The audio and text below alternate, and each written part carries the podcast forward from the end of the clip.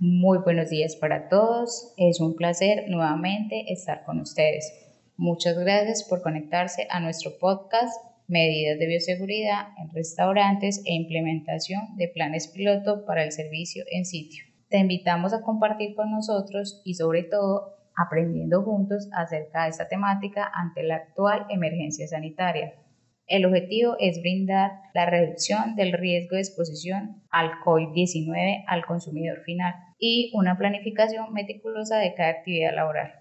Hoy tenemos una invitada muy especial. Ella es Kelly Guevara, funcionaria de la Secretaría de Salud del área de factores de riesgo de la Alcaldía Municipal de Apartado. Kelly, es un placer tenerte en nuestro podcast. Bienvenida. Eh, bueno, cordial saludo para todos. Mi nombre es Kelly Joana Guevara Vendaño. Soy tecnóloga de alimentos de la Universidad de Antioquia y estudiante de Ingeniería de Alimentos de la UNAD. Actualmente me encuentro laborando en la Secretaría de Salud en el área de factores de riesgo sanidad. Agradezco también al Politécnico Superior de Occidente por este espacio, en la que espero en esta charla se puedan despejar algunas dudas para aplicar en sus establecimientos sin ningún inconveniente. Ahora con la pandemia se establecieron unos lineamientos y uno de ellos es la resolución 1050 de 2020 que invito a que la descarguen y se la vayan leyendo, emitida por el Ministerio de Salud para el manejo y control del riesgo del COVID-19 en el servicio de entrega para llevar y los servicios de expendio a la mesa de comidas preparadas. Tengan en cuenta que ustedes son objeto de vigilancia ante las entidades territoriales, secretarías de salud en todo el país. Para el municipio apartado se establecieron de igual manera estos ensayos, llamados pruebas piloto, que más adelante vamos a ver. No omitiendo que más allá de las medidas de bioseguridad ustedes deben aplicar en plena pandemia, son responsables de la salud de una persona y eso se hace mediante la calificación de un acta de preparación de alimentos que sé que muchos de ustedes la han llegado a recibir por parte de nosotros y que lo más seguro es que si prestan este servicio pues en otras ciudades o municipios serán las mismas exigencias. Muy bien, entonces en esta parte voy a hacer una aclaración de lo que es un acta de inspección sanitaria y qué es lo que se califica.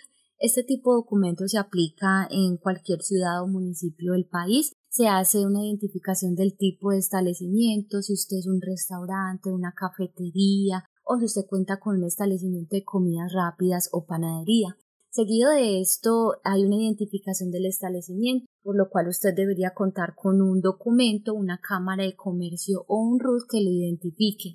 Y toda la, la información pues detallada de su establecimiento en esta primera parte del acta, el horario y día de funcionamiento, con cuántos trabajadores usted cuenta, si usted tuvo una última visita de inspección sanitaria y si no la tuvo ya contaría como primera. En la parte inferior también se muestra el motivo de la visita, si es una programación que hizo la Secretaría de Salud eh, para ir a visitarlo, ya sea porque hace cuatro o cinco años no se hace la visita o porque bien usted la solicitó mediante una carta. También se hacen visitas de inspección, sean asociadas a una petición, una queja, un reclamo, porque el vecino vio que el establecimiento no hace buen manejo o disposición de los residuos o porque simplemente vio plagas o cualquier otra, otra queja que se presente. También se hacen este tipo de visitas eh, mediante un evento de interés en salud pública. ¿Qué es eso? Es decir, que si alguien consumió en su establecimiento y enfermó, hace un reporte a la clínica o IPS a la cual fue atendido y esa información nos la remiten a nosotros. También por esos motivos se hacen las visitas de inspección sanitaria. Y en esta parte pues ya se hace es como la la, la introducción a la, a la visita de inspección sanitaria mediante la identificación de un establecimiento. Todas las actas de inspección sanitaria contienen en su cara externa las condiciones o las variables que se califican en el establecimiento. Como ya lo mencioné anteriormente, ustedes los rige la resolución 2674-2013. Ahí en esta parte le especifica todo con lo que usted debe contar. Eh, ¿Dónde puedes eh, mirar esto? En la misma resolución. Por eso yo los invito a que la lean. Y muchas veces cuando uno termina el acta de visita, eh, le, entrega pues la copia al dueño del establecimiento, a la persona que reciba la visita, y se les dice o se les da la orientación de que lean el acta, pero muchas personas no, no la leen. En esta parte del acta ya se empieza a hacer la calificación, la verificación del establecimiento. A diferencia de las otras actas, esta cuenta con tres bloques para su calificación. Aplica que está bien, es decir, que cumple con todos los requisitos de la resolución. La AR, que significa aplica con requerimientos, es decir, que una parte de los procesos pueden estar bien y hay algo que debe de estar afectando. Y la I como insuficiente, es decir, que si uno eh, observa algo que no está dentro de la norma o se solicita algún documento y no lo tiene, entonces esto eh, aplicaría como insuficiente. Se marca de acuerdo al cumplimiento y hay una calificación de ese bloque. Se hace una sumatoria eh, de acuerdo a lo que usted tuvo. La primera parte habla acerca de la localización y diseño. Esta parte tiene que ver con que el establecimiento no esté ubicado cerca de, eh, de, focos de insalubridad como aguas estancadas, sitios de anidamiento de, de roedores. La otra parte habla acerca de la condición de los pisos y las paredes. En este bloque de pisos y paredes la norma hace énfasis en que estos deben de ser de colores claros. Eh, muchos establecimientos se enfocan es que no, es que debe ser de color blanco. La norma dice solamente colores claros, que se puede identificar cualquier tipo de suciedad o anomalía en la condición física del establecimiento. También especifica que para el área de preparación las uniones entre piso y pared deben ser redondeadas porque así facilita a la hora de que usted lave una pared no le quede estancada eh, el agua, cualquier tipo de suciedad en las zanjas de, la unión de, estos dos.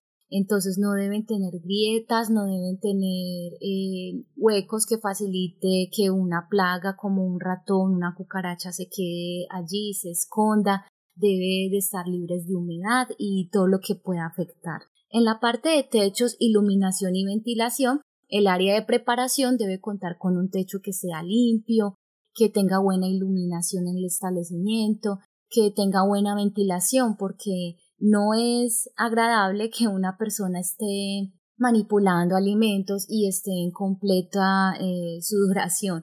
Claro que también eh, varía mucho el tipo de actividad que usted haga y que le facilite eh, o que le permita estar en esas condiciones. Lo ideal es que cumpla con estas tres funciones. La parte de instalaciones sanitarias habla acerca de la dotación. Usted debe contar con toallas para el secado de manos, jabón líquido y en lo posible pues el tema lavado de manos debería ser de accionamiento no manual. Debe contar con estas exigencias en el área sanitaria. La papelera debe ser con bolsa y con tapa. Hemos visto muchas veces cuando vamos a esos establecimientos que las papeleras no tienen la tapa pero tienen la bolsa o tienen la bolsa pero no tienen la tapa. Debe ser bastante eh, recurrente y, estar muy pendiente de, de, esta condición sanitaria del establecimiento porque esta vale más puntos. Si ustedes observan, esta vale un punto cuatro más que las demás. En cuanto a las condiciones de utensilios y equipos, eh, se verifican acerca de con qué equipos usted cuenta para la manipulación de alimentos. Si son con utensilios como ollas, cucharas, eh, utensilios como tenedores, las tapas, esas licuadoras, verificar que si usted hace una actividad con, con este tipo de elemento como lo es la licuadora, sea que la destapen, sea que le quiten toda la suciedad que allí se almacena, porque este tipo de equipos es muy fácil que se le acumule eh, ciertas materias como residuos y se les conviertan en hongos, en mohos y se han visto unas cosas que, que definitivamente da pues como para, para dudar del establecimiento en su condición de preparación. Las superficies de contacto con los alimentos, tengan mucho cuidado con esas tablas de madera. Recuerde que la madera ya no se considera o no se considera desde la ley 9 del 79 eh, un material sanitario porque esta acumula cualquier eh, tipo de bacteria o u hongos que se puedan almacenar allí. Entonces en esta parte ya se califica, ya cumplimos con la calificación, perdón, de la, del ítem de equipos y utensilios.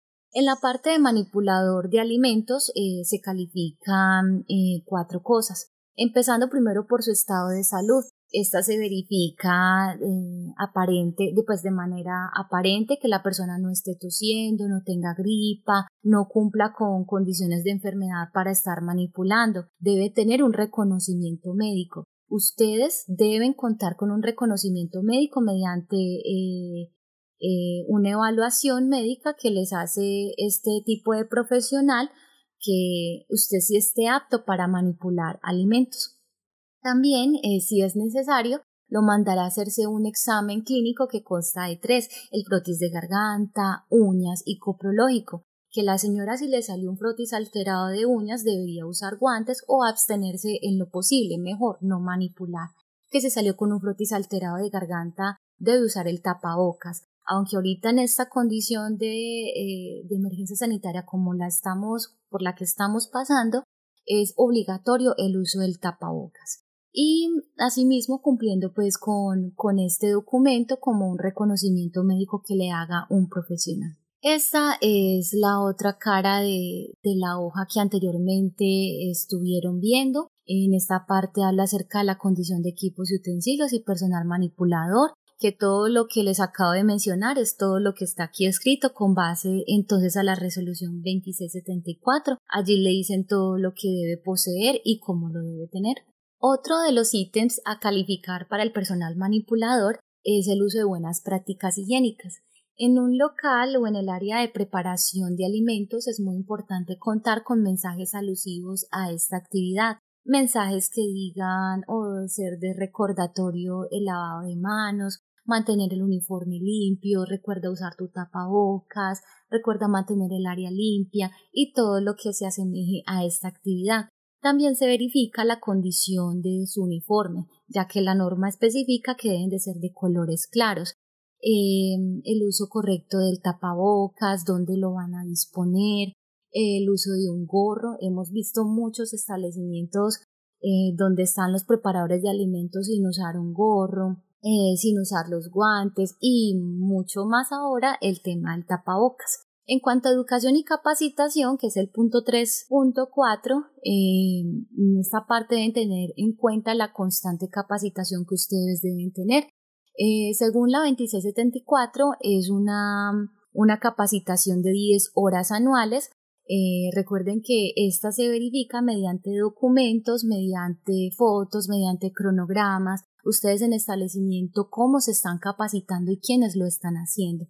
Entonces eh, se califica también eh, este punto que es importante, porque a partir de la educación es que podemos mirar qué tantos conocimientos ustedes tienen en manipulación de alimentos.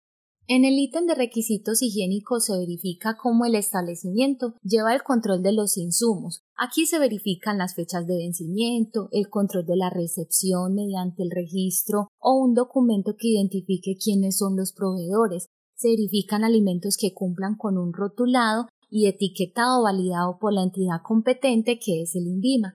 Como establecimiento ustedes deben verificar esos registros y esos permisos sanitarios, ejemplo en las pulpas de fruta, en los hielos, en los quesos y voy a hablar acerca de, de algo muy importante para el tema del queso costeño. Este está permitido por el INVIMA sin que haya una verificación por parte de esta en lugares como fincas, establecimientos o locales de comercio y elaboración solamente para el queso costeño, en la cual la persona que lo fabrique debe anexar una etiqueta con la dirección, el teléfono y la fecha de fabricación o elaboración de este queso. Aunque estos no están vigilados por el INVIMA, pero ustedes al momento de la recepción sí deben verificar que estas personas cuando les traigan sea por bloques, por media libras o dependiendo de su peso, puedan verificar de dónde proviene en caso de que haya alguna, algún evento de interés en salud pública como una ETA, que es una enfermedad transmitida por alimentos. Ya nos pasó a principio de año de una persona, una finca que elaboró el queso, distribuyó este a varios locales, la familia, una familia X lo consumió y enfermó y no cumplía con este tema de etiquetado sin. Entonces, eh, para que estén muy pendientes de esto. En el caso de las pulpas de fruta son de obligatorio cumplimiento de un permiso sanitario, excepto si ustedes como establecimiento deciden hacerlas y siempre y cuando éstas no se comercialicen. En el ítem de contaminación cruzada, como ustedes pueden ver allí, que está de color negro, identifica su cumplimiento o no cumplimiento. Aquí ya no vale aplica con requerimientos. Si se evidencia un mal almacenamiento de los alimentos, pesticidas con alimentos, alimentos contaminados con los buenos, daría para un objeto de destrucción de este o la suspensión en un caso grave del establecimiento. En cuanto al manejo de temperaturas, es muy muy importante que ustedes lleven el control de estas mediante el uso de termómetros. Si en el momento de la visita uno preguntara cuál es la temperatura de riesgo de una carne, por ejemplo, ustedes sepan identificar hasta qué punto se puede hacer un recalentamiento de, un alimento. En cuanto a las condiciones de almacenamiento, verifique cómo se debe almacenar los productos con los que ustedes posean. Eviten la contaminación cruzada, guardando inadecuadamente esos quesos con la carne de res o la de pollo o la de cerdo. Procuren usar siempre recipientes con tapa eviten las humedades y garanticen la vida del alimento mediante una refrigeración. Todo esto se verifica en los empaques del fabricante. Usted puede hacer alusión de una buena conservación de su alimento mediante las indicaciones del etiquetado del mismo. Uno de los últimos ítems a calificar en la visita de inspección sanitaria son los programas de saneamiento básico y uno de ellos es la calidad del agua. El proveedor de agua para consumo humano, como entidad responsable y encargada de garantizar la calidad y el control del agua, es Aguas Regionales. Su responsabilidad fundamental es ejecutar todo el plan de saneamiento básico específico para aguas para todo un municipio, vigilado por la Secretaría de Salud, en donde se verifican las condiciones diarias de cloro y pH y los parámetros analizados por laboratorio. Han garantizado y demostrado que apartado cumple con las condiciones para agua potable. Sin embargo, esto no los exime a ustedes de que deban cumplir con la verificación del agua en su establecimiento. Si ustedes cuentan con un tanque de almacenamiento de agua, se verifica mediante un registro o un cronograma de lavados y desinfección la condición de cloro y pH de ese tanque elevado o el agua que ustedes adquieran mediante bolsas que éstas no estén en el suelo, al igual que las bebidas gaseosas que se me había olvidado mencionarles anteriormente en cuanto a las condiciones de almacenamiento. En cuanto a residuos líquidos, se verifica que todo establecimiento tenga conexión a un sistema de alcantarillado, ya que en algunos lugares de preparación de alimentos Hemos encontrado malestar por parte de la comunidad, ya que el agua que ellos generan van directamente a las calles. Hemos encontrado cocinas encharcadas de agua. Entonces es muy importante que si eh, que una persona que vaya a montar un área de preparación cuente como tal con un establecimiento y las condiciones adecuadas, más que todo en saneamiento, sea en conexión de alcantarillado, con un sistema de recolección de residuos, que ahorita vamos a ver más adelante, eh, sea de vital importancia para, para su manejo. Manejo de residuos sólidos. Todos los establecimientos deben contar con un recipiente que contengan bolsas y tapas. Cualquier recipiente colocado en la vía pública para aquellos establecimientos que las tienen ubicadas allí para la recolección de basuras debe utilizarse y mantenerse en forma tal que impida la proliferación de insectos, la producción de olores, el arrastre de esos desechos o cualquier otro inconveniente que atente contra la salud de los de sus vecinos o incluso por la estética del lugar. Queda prohibido también, como ustedes saben, utilizar el sistema de quemas al aire libre como método de eliminación de basuras sin previa autorización. También les quería contar que está totalmente prohibida la generación de los mal llamados aguamasa o desperdicios de comida cruda o cocinada, ya que estos causan enfermedades infecciosas en los cerdos u otro animal que sea alimentado con este tipo de alimentos y también causan eh, enfermedades de interés público. Algunos propietarios de con cerdos pues en el patio pueden estar desinformados de que la alimentación de los cerdos con desperdicios crudos en la comida o, o que no están cocinados en forma apropiada presenta un riesgo de introducción de enfermedades altamente infecciosas en los animales esas personas deben tener las condiciones de alimentación para estos animales, ya que su condición final es el sacrificio y por último, pues nosotros que somos los que consumimos este tipo de alimentos. En cuanto al control de plagas, se verifica que no haya aberturas en los pisos, en las paredes, que esos sifones contengan sus respectivas rejillas, que no haya un mal almacenamiento de las basuras o cualquier otra condición que permita que se establezcan las plagas. La limpieza y la desinfección pueden impedir la presencia de estos pequeños bichitos en sus establecimientos. Si se llegara a evidenciar, se realizaría la suspensión del servicio hasta subsanar el problema. Otra cosa que también les quería eh, comentar es que la Secretaría de Salud no exige la constante fumigación de los establecimientos. La norma establece eh, una aplicación de químicos al menos una vez al año o cuando ustedes en su establecimiento tengan una infestación de plagas que definitivamente no puedan controlar. Verifiquen que la empresa con la que ustedes estén aplicando esos químicos esté autorizada por la gobernación y el municipio. Actualmente se encuentran tres autorizados por los que ya les mencioné, que son Trulinolen, Fumigas, Acción Control, pero ustedes son los que deciden con qué empresa eh, van a hacer la aplicación de estos químicos. Aclaro también de que la Secretaría de Salud no exige la constante fumigación en las áreas de preparación de alimentos. Limpieza y desinfección. Eso es un punto bastante interesante para los manipuladores de alimentos porque ahorita vamos a hacer énfasis de cómo ahora en adelante debemos tratar el tema de las limpiezas y desinfección en nuestros establecimientos para los servicios en mesa. Esto es uno de los programas que más ha llamado la atención em, de acuerdo a que ustedes deben establecer los cronogramas de, limpieza en su establecimiento, de que si ustedes eh, hacen un lavado general lo hagan cada mes o si eh, a su disposición lo hacen cada 15 días y que todo esto deba estar evidenciado mediante registros Recuerde que para, para aplicar ahorita el sistema de documentación lo pueden hacer mediante Excel, Word, pues todo sistematizados, eh, minimizando el uso del papel. Eh, ¿Cómo ustedes desinfectan esas áreas? También se hacen ciertos cuestionamientos en el establecimiento. Eh, ¿Usted con qué desinfecta? ¿Qué químico utiliza para la desinfección? ¿Qué cantidad y concentración utiliza usted para desinfectar dependiendo del área? Recuerde que usted no aplica la misma cantidad de un desinfectante para un baño que para una fruta o un utensilio. Entonces también eh, tengan en cuenta que este programa tan importante como la limpieza y desinfección se verifica. Y por último, los soportes documentales de saneamiento básico, que es lo que les estaba mencionando. Todo esto abarca el plan de saneamiento básico con los cuatro programas. Deben llevar juiciosamente sus registros, o de bien pues sea detallarlos ante la autoridad competente cómo ustedes hacen ese manejo. Por último, aquí les quería mostrar, eh, recuerdan que al comienzo le decían que cada bloque tenía una calificación, esa calificación se suma y se da un concepto sanitario. En todo el país, al menos pues en la mayoría de las ciudades y municipios se establecen los conceptos por favorable, favorable con requerimientos o antes conocido condicionado o desfavorable. Eso es una semaforización que ustedes conocen muy bien, favorable que es verde, favorable con requerimientos eh, para un color amarillo y desfavorable que es rojo. Eso se da de acuerdo al nivel de cumplimiento. Se suma entonces el porcentaje, se coloca eh, ese nivel y se da el concepto.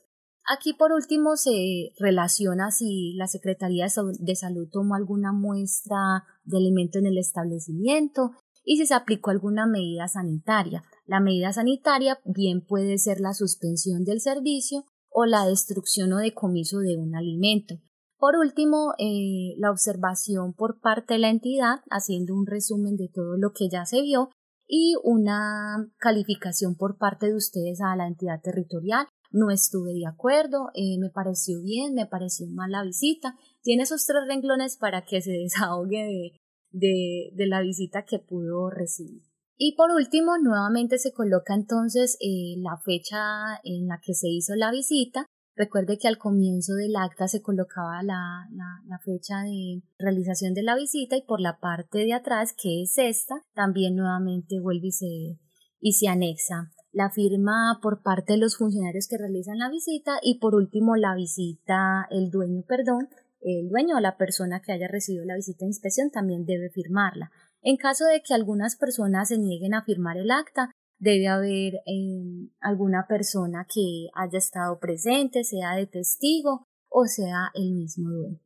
Bueno, hablemos pues acerca de la resolución 1050 para planes piloto para establecimientos de preparación de alimentos emitida por el Ministerio. Quisiera aclarar algo y es que ninguna parte del país está autorizada para los servicios en mesa. Cada municipio o ciudad envía una solicitud para esta actividad ante el Ministerio de Salud para la aprobación de los planes piloto. En función a ello y como una prueba de ensayo, la Administración eligió 10 restaurantes para este ensayo. Hasta donde tenía conocimiento eran más, pero desertaron de la prueba, en la que se están organizando para esta aprobación. Una vez el Ministerio de Vía Libre se podrá aplicar el expendio en mesa. Apartado aún no ha sido aprobada para esta actividad hasta el momento. Se escuchó en las noticias nacionales que la ciudad de Bogotá empezará, pero realmente varios municipios están a la espera de una aprobación Mientras esto sucede, ustedes van leyendo y conociendo qué es lo que se necesita. Hay algunas eh, nuevas modalidades. Ustedes saben que para prevenir el virus ahora se debe aplicar más que nunca el tema del distanciamiento. La atención a los clientes en mesa debe hacerse dejando y recogiendo los productos en la zona de entrega o directamente en las mesas y sin retirar las sillas. Usted ya debe ayudar a dirigir a la persona a sentarse. Usted debe ubicar en caso pues de que aplique el uso de individuales, los cubiertos y los vasos en la mesa inmediatamente antes de servir o de entregar los productos ordenados. Se deben higienizar, hay un proceso ya diferente de desinfección para la entrega de estos vasos más que todo en bebidas que vamos a ver más adelante. Em, los servicios en platos o vasos individuales para cada cliente deben de ser, eh, al menos pues las órdenes deben tomarse de manera compartida, que también la vamos a mirar. No se deben realizar ya prácticas de degustaciones o alimentos y bebidas en el establecimiento. Los clientes ahorita deben guardar el tapabocas mientras se consumen los alimentos o bebidas, ya sea en un empaque original o en una bolsa cerrada. Es muy importante que empecemos a implementar el uso de las... ¿Han escuchado esas bolsas donde pacan los buñuelos? Eh, lo ideal es que ya empecemos a utilizar este tipo de, bolsas. No se recomienda guardarlo sin, embarque, eh, sin empaque perdón, porque se puede contaminar, romper o dañar. Y en ningún caso el tapaboca deberá ponerse en contacto en las superficies o en la mesa o en la rodilla de las personas. El consumo ya se debe cancelar al final del servicio o un mesero que llegue y recoja la cuenta y el pago en la mesa. No se debe permitir el pago en cajas para evitar la aglomeración en la fila y ya se debe eliminar la entrega de dulces o mentas en recipiente. Ya no se puede hacer esta actividad.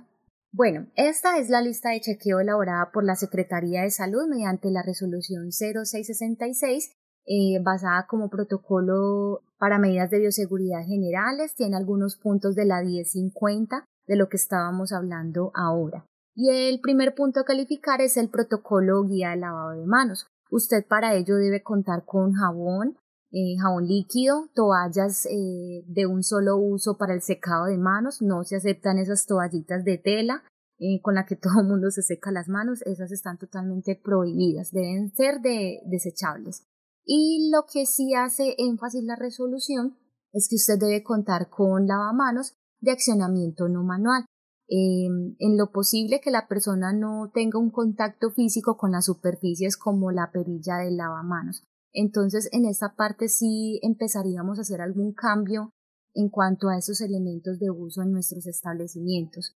El segundo punto es la técnica lavado de manos. Eh, recuerden siempre contener mensajes alusivos para esta actividad, ya todos nos sabemos lavar las manos, pero es importante que ustedes implementen en su protocolo y en su establecimiento eh, las guías o técnicas de lavado de manos. Por ahí hemos escuchado muchos comentarios que la Secretaría de Salud obliga que la, el lavado de manos debe estar en la parte externa. Ustedes ubican el lavamanos donde bien puedan garantizar este proceso. Puede ser en el área interna, en el área sanitaria, o si bien lo deciden poner en el área externa para eh, de introducción a la persona, vea, lávese las manos. Ustedes deciden cómo lo implementa, pero la actividad debe hacerse. El punto 3 habla acerca del distanciamiento social en mesas, sillas o barras, o bien sea las zonas comunes para el consumo de alimentos. La resolución 1050 hace énfasis en que éstas se deben ubicar en zigzag, de manera que facilite o garantice un buen distanciamiento de las personas que estén allí. La persona no se puede parar excepto si va a ir al baño o a medida pues de que entra al establecimiento. No puede pararse a, hacer recorridos dentro del área del establecimiento. El punto 4 habla acerca del control de las reservas y calcular y controlar el aforo en su establecimiento. Usted debe describir cuál es el aforo, es decir, el número de personas. Deben tenerlo claro todos los, los del establecimiento. Muchas veces uno se acercaba a cualquier local y preguntaba cuál es el aforo de este, de este lugar y no, no saben ni tienen presente esta, este importante tema.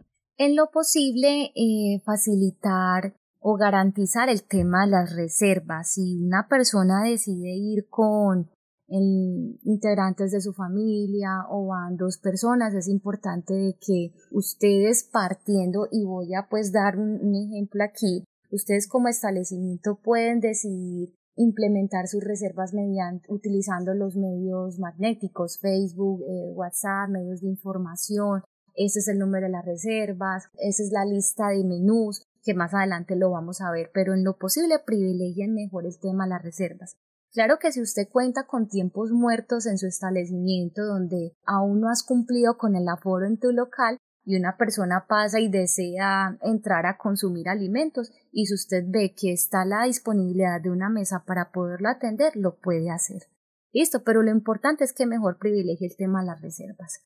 El punto 5 habla acerca de los elementos de protección personal, usted con qué cuenta para hacer una prevención del virus. Recuerde que el mesero, si usted cuenta con mesero, la mayoría de los establecimientos cuentan con uno de ellos, debe garantizar que con qué elementos la persona que va a tener mayor contacto con los clientes va a usar.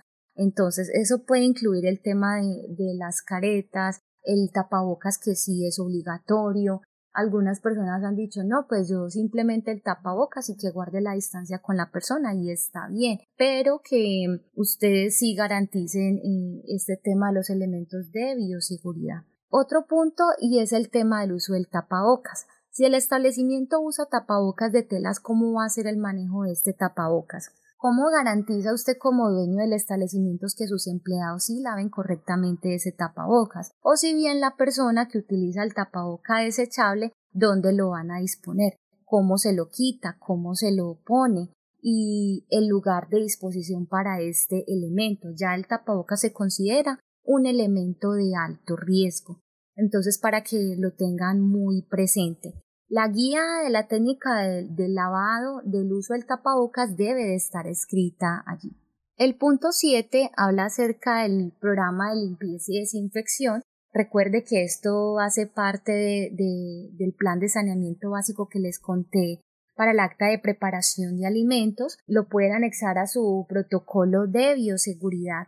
En esta parte la norma hace énfasis que para las limpiezas de estos elementos como vasos, cucharas, teniendo en cuenta que ustedes deben desconfiar de todo el que llegue a consumir a su establecimiento, puede realizar procesos de lavados mediante procesos de termodesinfección. Claro que en el municipio aún no hay nadie avalado para hacer este tipo de actividades o la forma manual que es más fácil utilizando la combinación de detergentes y agua a temperaturas elevadas entre 70 y 80 grados centígrados, aclarando que eso solamente es un lavado Usted recurre posteriormente a hacer la desinfección con el químico que desee para la destrucción de microorganismos. Entonces allí va a anexar cómo va a ser ese proceso de limpieza y desinfección de todas las áreas. El cronograma, eso incluye eh, la frecuencia con la que usted va a limpiar y desinfectar todas esas áreas, las sillas, las mesas, las paredes, las áreas sanitarias, todo. El punto 8 y 9 yo diría que van de la mano porque eso es en cuanto a la manipulación de los insumos y los productos que usted posea en su establecimiento, por lo cual va a tener una interacción con un tercero. Ejemplo, el proveedor. Usted le llegó el bulto de papas de la plaza o del supermercado o de X persona, ¿cómo va a recepcionar ese producto que le llegó? Si usted va a permitir que la persona ingrese al establecimiento o lo va a recibir en la puerta o va a permitir que él entre a la cocina. Hay que aclarar, por eso les digo, lean la norma, porque hay algunas condiciones que les impiden que ustedes dejen entrar a personas en el establecimiento. Entonces, allí donde ustedes van a describir todas estas evaluaciones que ustedes van a empezar a implementar allí. En el tema de los clientes, eh, la norma especifica que es muy importante que ustedes guarden la información de todo el que entre. ¿Cómo va a ser? Puede ser el nombre de la persona, el teléfono para contactarlo en caso de alguna emergencia, porque la persona resultó positiva y usted estuvo ese día que, que la persona lo notificó, en fin, entonces sí debe haber como el protocolo de la interacción para los clientes, y toda persona que entre a su establecimiento. La parte 10 me pregunta si los servicios sanitarios cuentan con las medidas necesarias para la reducción del contacto de los clientes. Lo que les hablaba en un comienzo, eh, las áreas sanitarias donde ustedes tienen dispuesto ese lavamanos deben de ser de accionamiento no manual. Algunos restaurantes han procurado quitar las perillas de la puerta para que no haya un mayor contacto.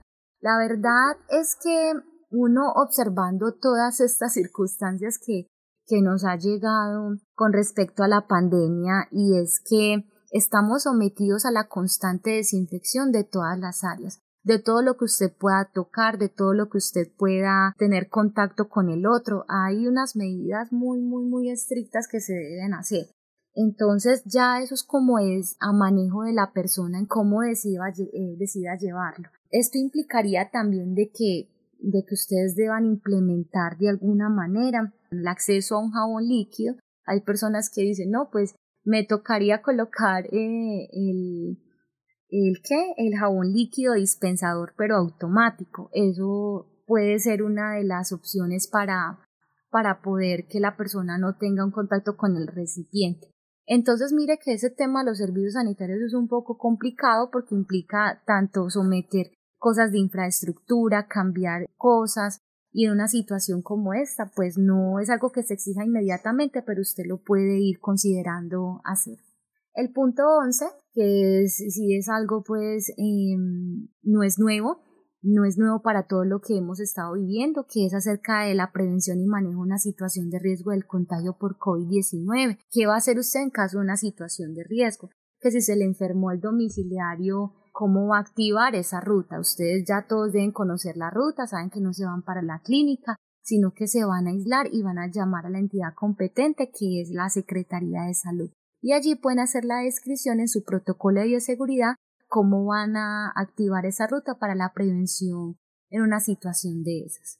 El punto 12 habla acerca de la guía de salud para los trabajadores unificaba el sistema de seguridad de salud en el trabajo. Vean, muchos de los establecimientos, usted como administrador de su local, han decidido de alguna manera conocer cuáles son eh, las aplicaciones del SST por sus siglas, ¿cierto? Que ustedes saben que tiene como ventaja la mejora del ambiente del trabajo, el bienestar, la calidad laboral.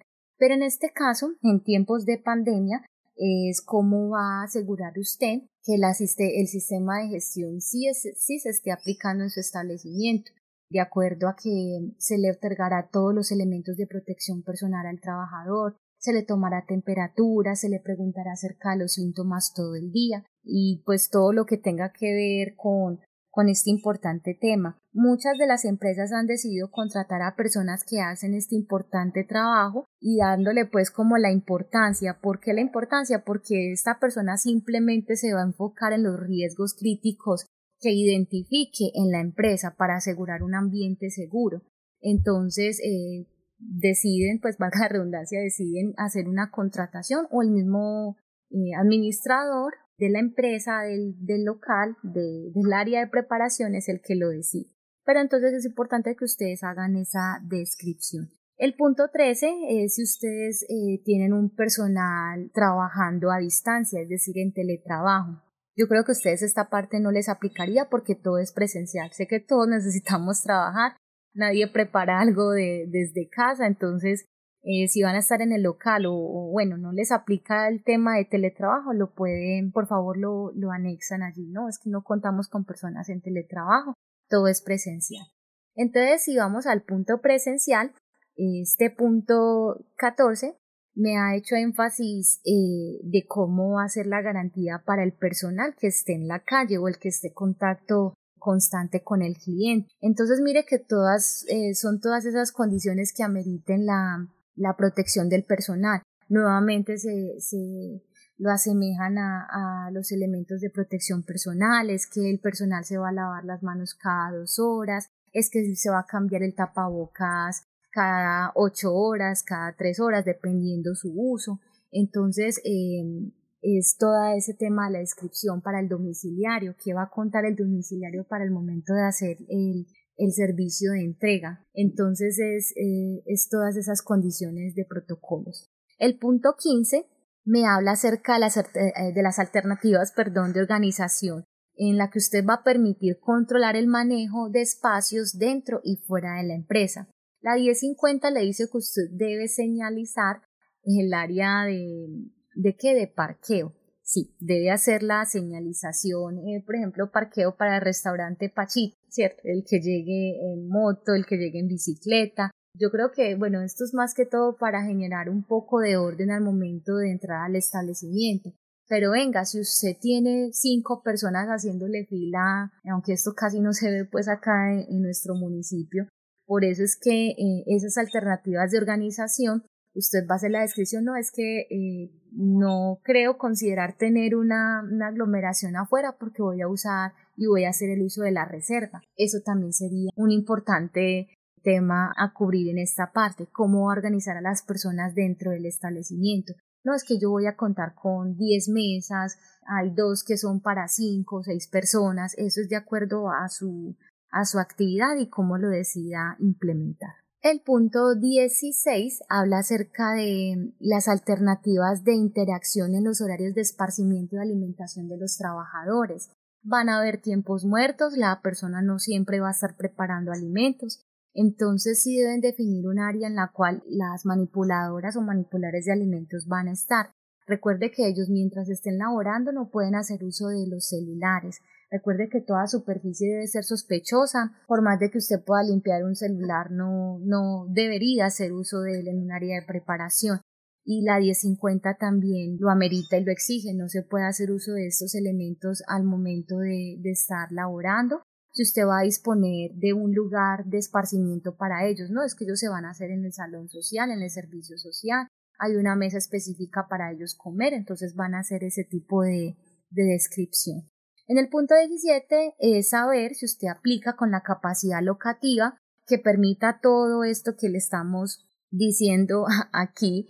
Eh, muchos establecimientos han decidido, no, es que yo cuento con un área locativa de 200 metros cuadrados, por lo cual me permite colocar eh, un aforo de 16 personas, no es que a mí solamente me sirve colocar 5 personas, entonces es esa la descripción de que usted sí cuenta con, con un establecimiento que considere aplicar todo esto que la ley le está exigiendo. En el punto 18 habla acerca del manual para el manejo de herramientas y elementos de EPP en donde el trabajador tiene claro los protocolos de bioseguridad.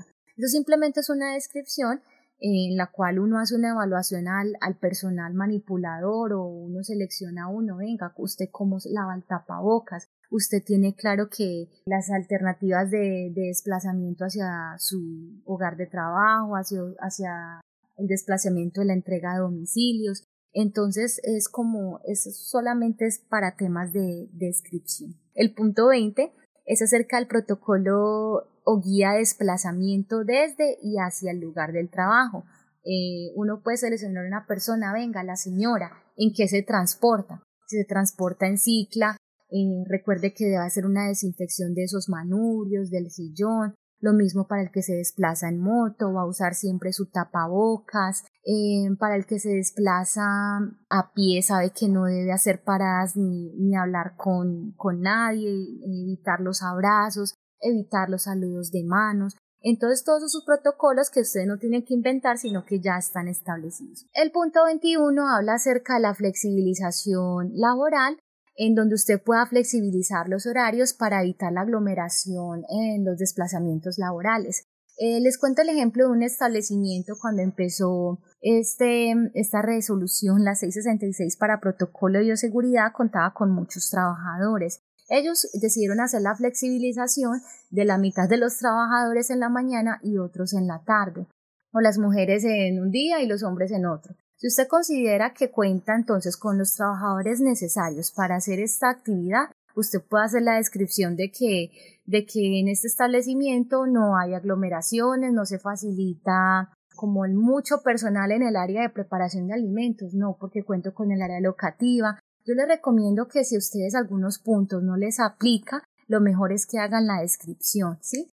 Hagan la descripción siempre de con qué ustedes cuentan, con qué no cuenta, cómo lo van a hacer, qué alternativas tienen. Entonces es muy importante de que no omitan nada. El punto 22 habla acerca de la capacitación frente a emergencias por COVID. Venga, es que esto puede estar muy trillado ya para ustedes eh, en más capacitación, pero la norma le dice que usted debe como eh, dueño del establecimiento hacer así, así sea una capacitación eh, una vez a la semana o dos en el mes, se va a evidenciar mediante registro fotográfico, un registro de una planilla de los asistentes. Es que hoy hablamos acerca de la 1050, hoy hablamos de cómo hacer limpieza y desinfección. Entonces esos temitas usted los va a hacer mediante un cronograma. No tiene que ser pues una cosa bastante extensa, pero sí es muy importante que ustedes hagan su propia capacitación y evidencien eso eh, como les expliqué. El punto 23, ustedes tienen una matriz de riesgo. Estas matrices de riesgo es muy importante que consulten, yo les recomiendo que hagan ciertas eh, consultas de acuerdo a los riesgos que están en el establecimiento. Por ejemplo, para un establecimiento de preparación de alimentos, ¿cuáles son los riesgos más relevantes para la seguridad y salud de los trabajadores que enfrenta en el local? Eh, eso se da mediante una, es como una herramienta, una gestión que usted permite determinar cuáles son los riesgos más relevantes. Eh, está mediante una semaforización, es que en rojo esos son los riesgos más, más relevantes, el amarillo es un riesgo intermedio y el color verde no es ningún riesgo. Entonces es muy bueno que establezcan y tengan en cuenta allí cómo van a hacer su matriz. El punto 24 me habla acerca de la ARL. Vean, esto es un problema eh, y ocurre en todo el país pero tengan en cuenta que ahorita estamos en una situación de emergencia sanitaria y la norma le exige que usted debe contar con una ARL para sus trabajadores o que todos al menos cuenten con una. Ya el COVID-19 ahorita con el tema del empleo, porque tenemos que trabajar, eh, si usted llegó a contraer un virus, ya pues esta, esta enfermedad ya se considera una enfermedad de tipo laboral, ¿cierto? Entonces, lo ideal es que todos cuenten con su ARL, incluso ustedes pueden solicitar a la misma la asistencia técnica frente a la emergencia. Le pueden solicitar las, eh, la asistencia mediante la capacitación, el envío de correos, todo lo que ellos le pueden ayudar. Ojalá nos dieran mm, más tapabocas. el punto 26 habla acerca de cuál es el protocolo para capacitar al trabajador que convive con un personal de alto riesgo. Si el domiciliario eh, convive con los abuelitos, eh, recuerde que las personas de alto riesgo no solo son las que tienen enfermedades de base como diabetes, hipertensión, problemas en el corazón, sino también las mujeres embarazadas e incluso el que ya se le tuvo un resultado positivo para COVID. Entonces, ¿cómo va a ser la convivencia con esa persona en el lugar? Eso tampoco se lo tiene que inventar, eso ya está establecido ustedes simplemente copien, adopten eh, e implementen todo lo que ya el Ministerio y la OMS estableció. El punto 27, eh, una guía de situación de riesgo por parte de usted donde le permite la redirección de los casos o eventos con sintomatología. Todos sus trabajadores conocen el número de las CPS, todos conocen el número, el número perdón, de la ARL, saben a quién van a llamar, entonces es muy importante que en esos protocolos ustedes anexen esos números telefónicos. Y el punto 28 me habla acerca de la situación de riesgo de contagio donde usted brinde todas las garantías de seguridad social. No es que mis empleados tienen salud, mis empleados tienen la ARL, eh, el nombre pues de cada uno de ellos y aquí está afiliado. Entonces, todo esto, señores, es muy importante para nosotros como entidad territorial en saber de que un establecimiento sí está preparado para una situación de estas. El virus ahorita actúa de una manera que usted puede contenerlo y no sentir nada, estar en perfecto estado. Pero para una persona de que tenga enfermedades de bases o tenga sus defensas bajas, no le puede ir tan bien como usted. Entonces, eh, esta es como la, la, las exigencias que se están haciendo ahorita para los restaurantes. La verdad es que Mediante la resolución 0666 no hay nada nuevo en comparación pues con la 1050, solo algunas cosas de manejo de, de clientes y temas de limpieza y desinfección, pero esto es lo que se, se pide. Por último, entonces se da el concepto si fue favorable o desfavorable en, en, su, en su defecto. Se hacen las observaciones, revisado el día tal, mes y el año, eh, la firma del funcionario que hace la visita y el responsable del establecimiento. Entonces aquí termina eh, la capacitación en cuanto al el formato para planes piloto. Entonces, ¿alguna duda? por favor, la, la comenta.